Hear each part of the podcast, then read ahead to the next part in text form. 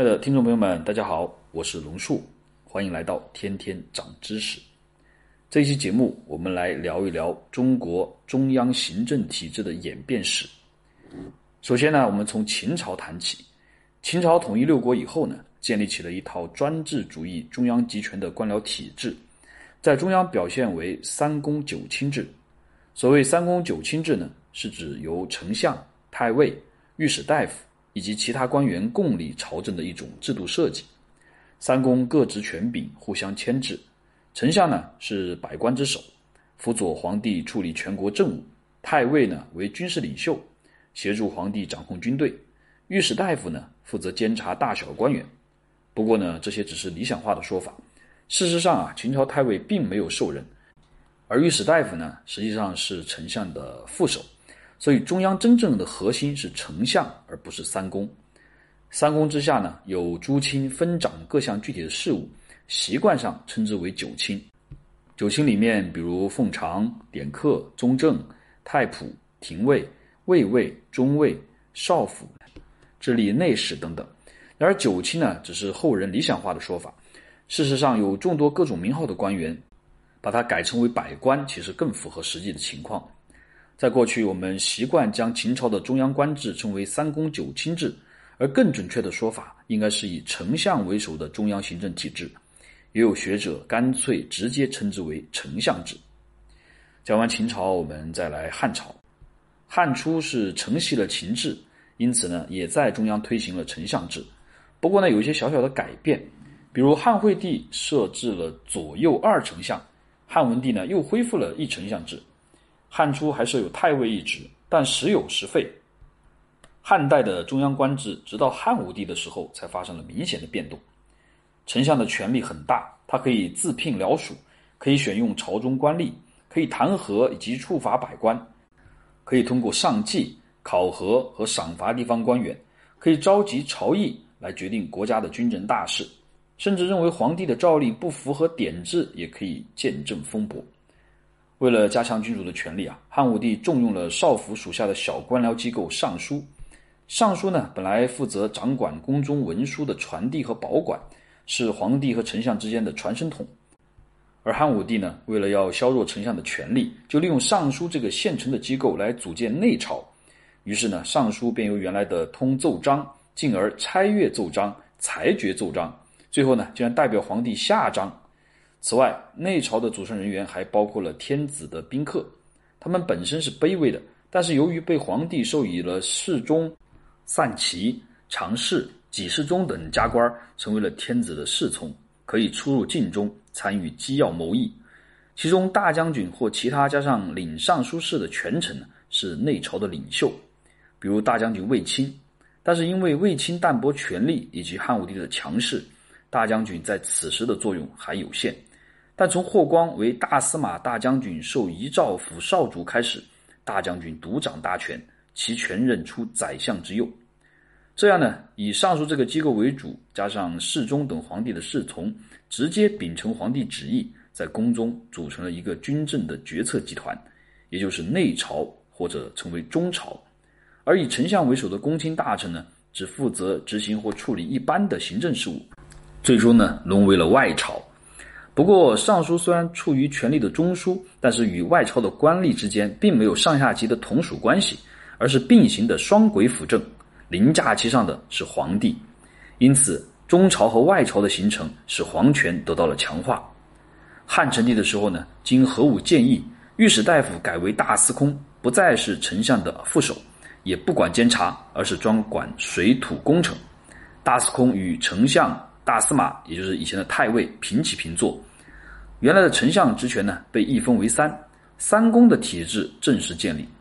接着，王莽定三公之号为大司徒、大司马、大司空，取消了丞相的名号。东汉光武帝全面废除了王莽设置的职位，唯独三公不变，只是呢，把他们改名为司徒、太尉和司空，仍然为内外朝双轨体制，但矫枉过正，正不认下。虽至三公，事归台阁。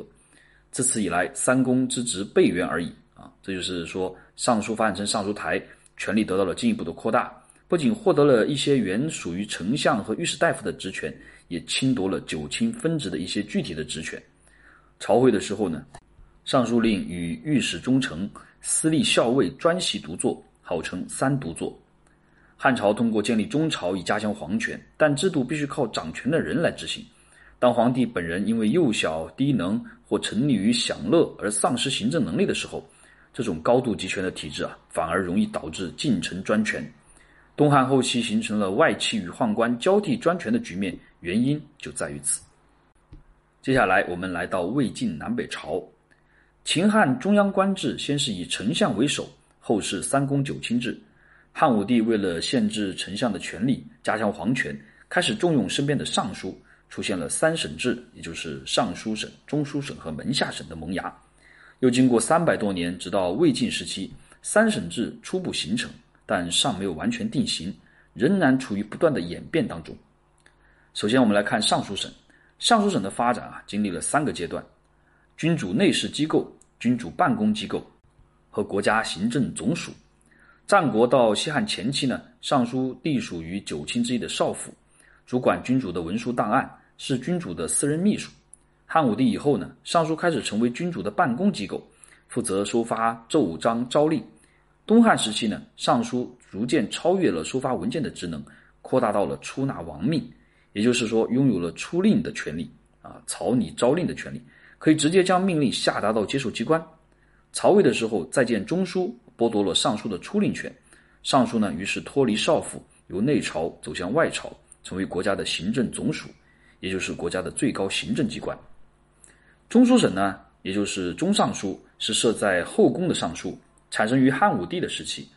汉武帝在建立内朝的过程当中啊，一面让尚书收发奏章诏令，一方面呢，又设置了中尚书来作为皇帝与尚书传递奏章的缓冲机关，即大臣的奏章需要先提交给尚书，再由尚书转给中尚书，最后由中尚书呈给皇帝。武帝的诏令则由中尚书转尚书，再转御史，最后转丞相执行。所以，如果向上汇报，就是由大臣到尚书，再到中尚书，再到皇帝；如果是皇帝向外传达命令，则是皇帝到中尚书，再到尚书，再到御史，再到丞相。由于掌握出令权的中书呢由宦官控制，因而遭到了世人的抨击。汉成帝的时候就撤销了中书，东汉也不再设中书。尚书呢，因此成为君主的主要秘书机构。但随着中书权力渐长，为此呢，曹操设置了秘书，由士人组成，主管尚书奏事。曹魏建立以后，改秘书为中书，中书机构正式形成。新生的中书侵夺了尚书的出令权，无论是百官上呈的奏章，还是皇帝下达的诏令，都要经过中书来处理。中书成为了皇帝与尚书之间的联络机关。而尚书逐渐沦为单纯的执行机关，门下呢，即晋中黄门之下，简称门下。门下在汉代不是一个正式的机构，而是指皇帝的侍从，比如侍中、常侍、给侍中等等。其中最重要的是侍中，其职责一是入侍天子，服务皇帝的日常生活；二是切问进对，即讨论政事，作为顾问。东汉汉灵帝的时候，开始设置侍中寺。汉献帝的时候设侍中、给事、黄门侍郎等各六人，以评审尚书的奏章为主要职责，门下机构正式形成。西晋的时候呢，就把侍中司改为门下省。十六国到北魏前期呢，职官制度多具有胡汉杂糅的特点。北魏孝文帝改革的时候，模仿了魏晋南朝的制度，设立了尚书、门下、中书、秘书、集书、中侍中六省。其中前三省是中央施政的主要机构，东魏、北齐沿袭下来。西魏宇文泰改革的时候，则模仿周官创立了六官制度，即天宫、地宫、春宫、夏宫、秋宫、冬宫，与三省制有共通之处。好了，接下来我们来到隋唐。由于北周的官僚体制盲目效仿周官的形式，不仅称谓复杂、执掌不明，而且办事效率低下。隋文帝呢，便废除了北周的六官制。恢复了汉魏时期的设官方针，确立了三省六部制，中央设立了三师、三公和五省。三师、三公呢是荣誉区衔，而五省呢，也就是内侍省、秘书省、门下省、内史省、尚书省，这五省呢是真正掌握实权的。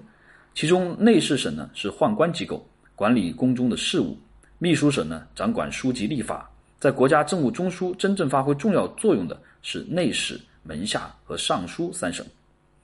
唐朝的政治制度基本沿用了隋朝，但又加以调整和补充。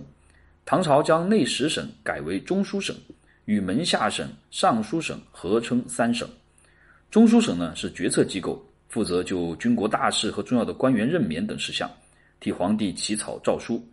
门下省呢负责审核中书省起草的诏书。诏书不当可以驳回。尚书省呢是执行机构，下设吏部、户部、礼部、工部、刑部和兵部六部，负责对诏令具体执行。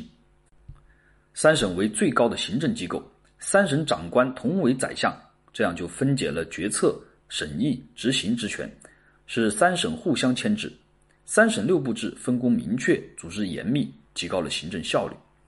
唐朝宰相议政的场所叫政事堂，也就是宰相的总办公处。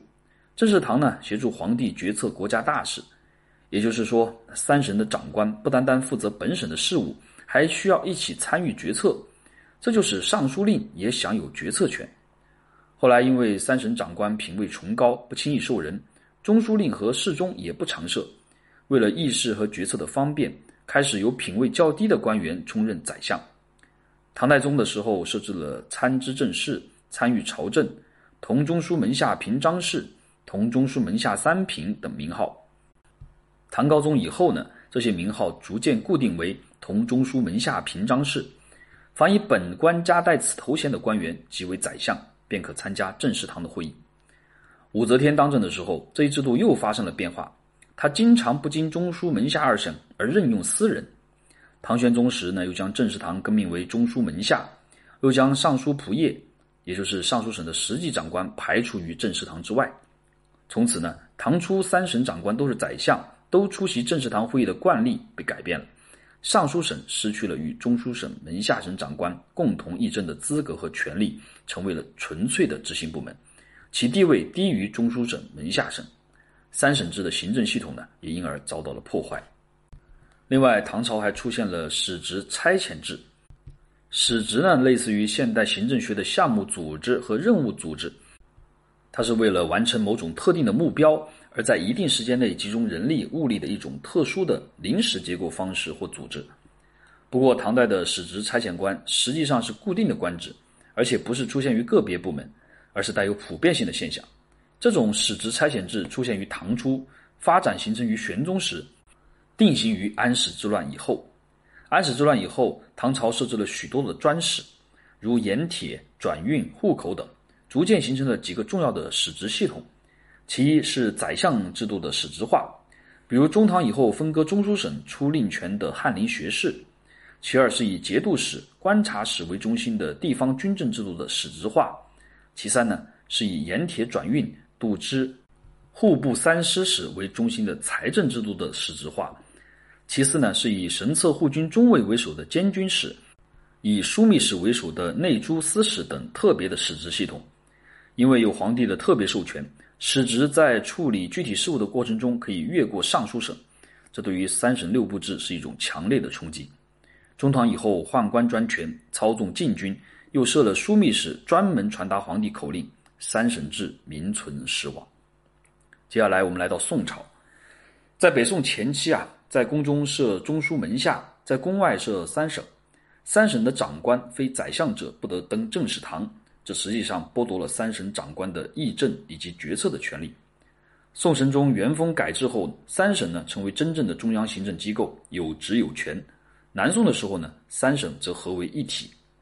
宋朝中央政权的运转机制前后有三个阶段的转换。第一个阶段呢是元丰改制前的北宋前期。实行分散事权的管理机制和彼此限制的约束体制。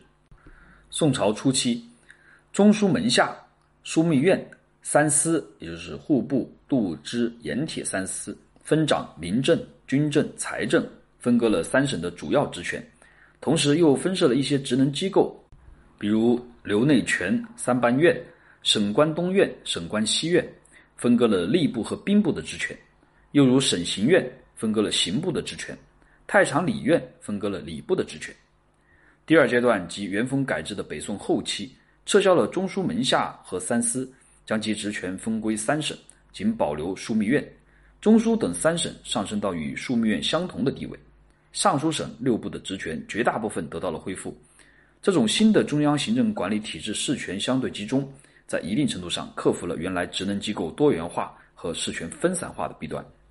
第三阶段即南宋时期，宋高宗将三省合并为一。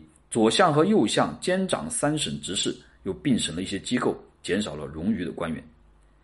接下来，我们来到元朝。元朝的中央机构主要由中书省、枢密院和御史台构成。中书省总政务成立于中统年间，也就是一二六零年到一二六三年，以后逐步完善。其长官是中书令，由皇太子兼任，设左右丞相各一员，平章政事四员，左右丞各一员。参知政事两员，中书省呢下设吏部、户部、礼部、兵部、刑部、工部六部。接下来就是枢密院掌兵权，它开始于中统四年（一二六三年），其长官呢是枢密院使，由皇太子兼任，设知院、同知、副使等职务。御史台呢负责官员的罢免和升迁，始建于至元五年（一二六八年），其长官是御史大夫。设有御史中丞、侍御史、治书御史等等。此外，元朝还设有掌管全国宗教及管理吐蕃军政的宣政院，治理诸王、驸马、投下蒙古、色目人刑民公事的大宗政府，掌管全国农田水利的大司农司，掌管全国驿站的通政院等等。接下来，我们来到明朝了啊！明朝建立之初呢，官制基本上是沿袭元朝的。等统治基本稳定以后呢？明太祖开始着手改革，从而奠定了明代职官制度的基础。洪武十三年（一三八零年），明太祖朱元璋以谋反罪杀掉了中书左丞胡惟庸，废除了中书省和丞相，分相权于六部，并使六部直属于皇帝。又以兵部和五军都督府分掌军事，以刑部、大理寺、督察院分典刑狱。但由于六部事权分散，无法对全国的政务做统一的部署和协调，事无巨细都要汇集到皇帝那里做最后的决断，对皇帝的个人能力提出了巨大的挑战。同年九月，明太祖设春夏秋冬四府官协理政事，但四府官仅存一年便被废除。洪武十五年（一三八二年），明太祖又仿宋制，设置了华盖殿、武英殿、文渊阁、东阁诸大学士作为顾问。明成祖继位以后呢，选拔谢晋等人入职文渊阁参与机务，开始了阁臣参与机务的先例。从此内阁成了常设机构，其成员呢是正从六七品的侍读、编修、检讨一类的翰林官。不过明成祖威秉自操，章书直达御前，因此呢内阁的权力其实十分有限。仁宣二帝优待前朝老臣，将内阁大臣的品级提高。自此以后，以侍郎、尚书入阁者越来越多，于是呢，内阁的职位逐渐变得尊荣起来。明英宗继位以后，内阁三杨杨士奇、杨溥、杨荣与吏部尚书简易、户部尚书夏元吉并称辅弼重臣。更重要的是，这一时期内阁设置了告敕、制敕两房作为办事机构，并获得了票拟权。票拟之制是皇帝将章书先发给内阁草拟处理的意见，如所拟合意，便是以朱笔就所拟与原书发出，也就是批红。票拟权力的获得是明代内阁制度发展的一个里程碑。此前的内阁啊，不过是一个随意的顾问而已，而票拟制的实行，使内阁从制度上获得了参与朝政的权利。夺门之变，一四五七年以后，英宗复位，改年号为天顺。此时的内阁制度有了新的变化。天顺元年（一四五七年），明英宗先后命令徐有贞、李贤掌文渊侍阁。这里的“掌”已经不再是入职，而是负责。他开创了首辅制度的先河。明世宗、明神宗时期，内阁等同于原中书省，首辅、次辅区分明显。首辅呢，代表中枢，专权如丞相。这一时期，权相迭出，如杨廷和、张聪、夏言。严嵩、徐阶、高拱、张居正，他们总揽朝政，前置百官，俨然宰相在世。总之，明代内阁制在世宗、神宗时期正式形成。从内阁的形成演变来看啊，内阁是皇权不可缺少的辅助，它是以亲近皇帝，在皇权的直接扶持下运作的。在体制上，它不再是最高的政务机关，六部不是其下属，首辅并不能完全等同于宰相。在皇权盛衰、皇帝爱好有所变动的时候，内阁的权势立刻受到直接的影响。接下来，我们再来到清朝。清朝中央最高的行政机构名义上是内阁，其职责呢与明代大体相同。它设大学士、满汉各两人，协办大学士、满汉各一人，学士满族六人，汉族四人。内阁下辖六部，作为执行机关呢，官员也是满汉分属。内阁在清代实际不掌实权，掌实权的先是议政王大臣会议，然后呢是军机处。清初中央政治权力尚带有比较浓厚的部落民主制的特色。其中，议政王大臣会议具有很大的权威性。议政王大臣会议也称国议，由满清贵族八旗旗主组成，汉人不准参与。他们的权力啊，超过了内阁和六部，甚至连皇帝都不能否决经过诸王大臣共同商议做出的决策。皇帝的命令也只有通过旗主才能贯彻。直到康熙皇帝即位，由朱大臣辅政以及诛杀鳌拜等人，才在一定程度上限制了议政王大臣会议的权力。雍正的时候，他大杀满清贵族，派亲信管理旗务，下令旗丁直接听命于皇帝，进一步削弱了八旗主的力量，同时呢，也削弱了议政王大臣会议的权力。为了摆脱议政王大臣会议的约束，加强皇帝集权，清朝的前期皇帝呢，采取的措施是通过设置特别机构来处理机务，从而来削弱甚至架空议政王大臣会议的权力。比如康熙在宫中设立了南书房。任用亲信文臣草拟谕旨。雍正七年（一七二九年），为了在平定准噶尔叛乱时候集中权力，雍正呢又专设军机房作为军事的指挥中心。这一临时机构啊，因其极高的效率，成为了固定的机构。雍正八年（一七三零年）改称军机处，并颁发军机处印信。军机处呢，逐渐成为处理全国军政大事的核心机构，取代了议政王大臣会议的地位。也间接剥夺了诸王通过国议参与政务的权利。